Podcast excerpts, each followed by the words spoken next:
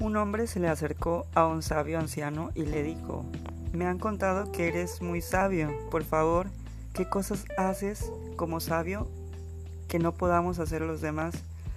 El anciano le contestó, bueno, cuando como, simplemente como, duermo cuando estoy durmiendo, y cuando hablo contigo, solo hablo contigo. El hombre lo miró con asombro y le dijo, pero yo también puedo hacer esas cosas y no por eso soy un sabio. Yo no lo creo así, replicó el anciano. Cuando duermes recuerdas los problemas que tuviste durante el día o te preocupas por los que podrás tener al levantarte. Cuando comes estás pensando en qué harás después.